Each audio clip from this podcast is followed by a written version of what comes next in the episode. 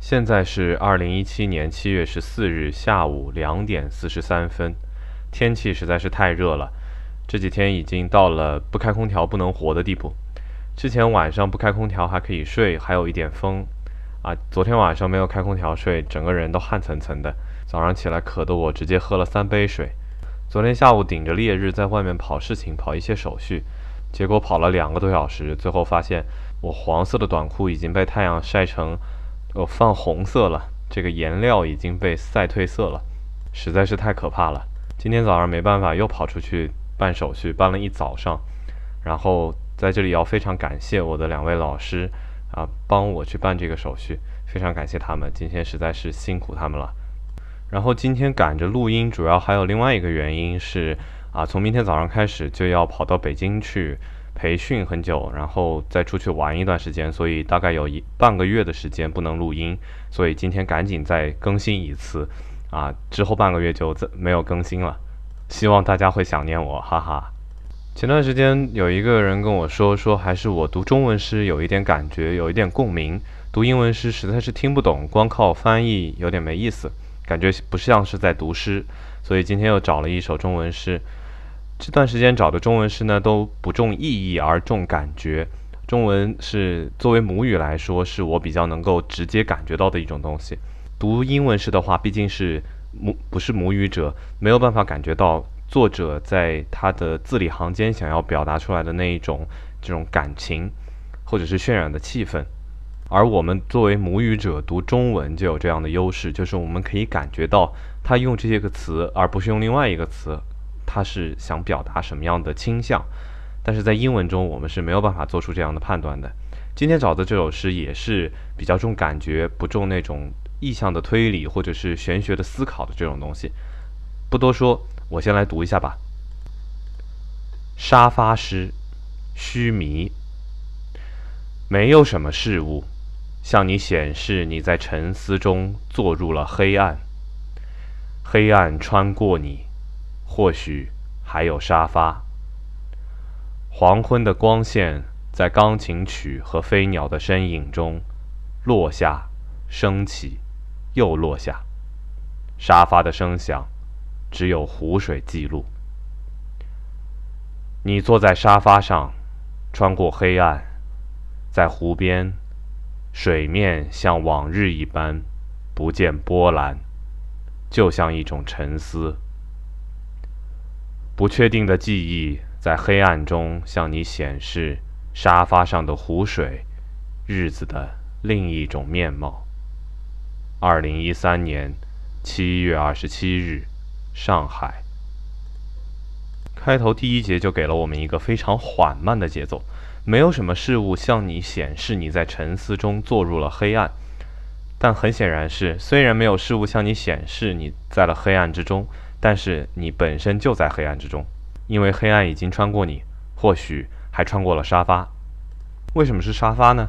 很有可能你现在正在坐在沙发上，而沙发又是一个非常舒服、非常温暖的地方。你可以坐在那边，连躺都不用躺，就可以休息下来。它是一片温柔乡，是能够让你放松的地方。第二节所写的那种场景，有点像我们现在经常看到的某些摄影作品。黄昏的光线在钢琴曲和飞鸟的身影中落下、升起又落下。黄昏的光线当然只能落下，它不可能落下之后又升起又落下。它为什么会升起又落下呢？很显然和钢琴曲和飞鸟的身影有关。那么钢琴曲和飞鸟的声音，我觉得在这里是和你的内心的感情有关的。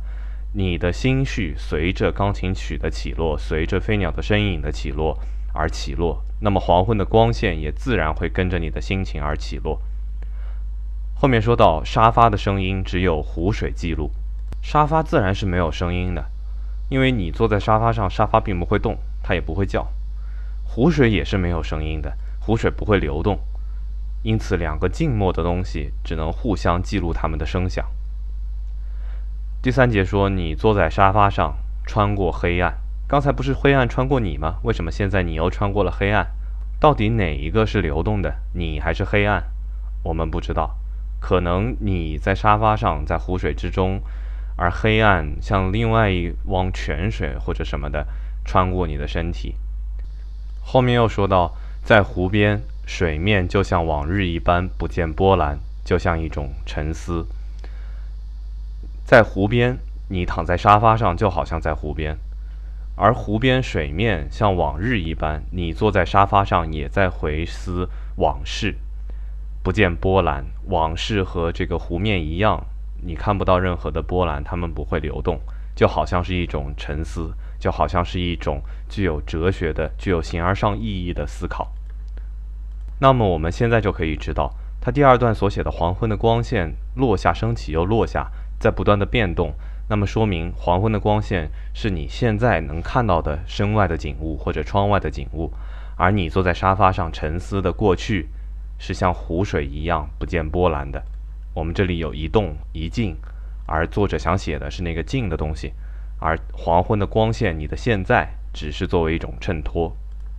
诗的最后一段实际上印证了我的这种解读。不确定的记忆在黑暗中向你显示沙发上的湖水，日子的另一种面貌。你的记忆是非常不稳定，或者说非常不准确的。你所能记得的不是当时的某个动作或者某种心情，你只能记住某一种感觉，仿佛是被定格的某一幅画面。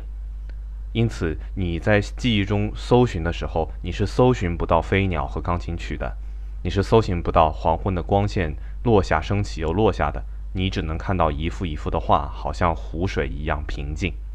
因此，在黑暗中，这种记忆会向你展示沙发上的湖水，也就是说，你躺在沙发上，就好像在看一汪湖水一样。这是日子的另一种面貌。日子的第一种面貌，自然是我们现在所经历的，我们每天的这个柴米油盐，所有的日常，我们所要做的东西，我们所要打理的人际关系，我们所要。干的将来的目标，而日子的另一种面貌就是那些不确定的静态的记忆，没有那么准确，没有那么多目标，没有那么多可以讲出道理的东西，只是你的一种感觉，只是你对于过去的一种回忆。所谓周末晚上放空自己，一杯红酒配电影，大概就是这种感觉吧。好，现在请大家放下手机，躺在沙发上，放空自己，回忆往事。听我把这首诗再读一遍吧。沙发诗，须弥。没有什么事物向你显示你在沉思中坐入了黑暗，黑暗穿过你。或许还有沙发。黄昏的光线在钢琴曲和飞鸟的身影中落下，升起，又落下。沙发的声响。只有湖水记录。你坐在沙发上，穿过黑暗，在湖边，水面像往日一般不见波澜，就像一种沉思。不确定的记忆在黑暗中向你显示沙发上的湖水，日子的另一种面貌。二零一三年七月二十七日，上海。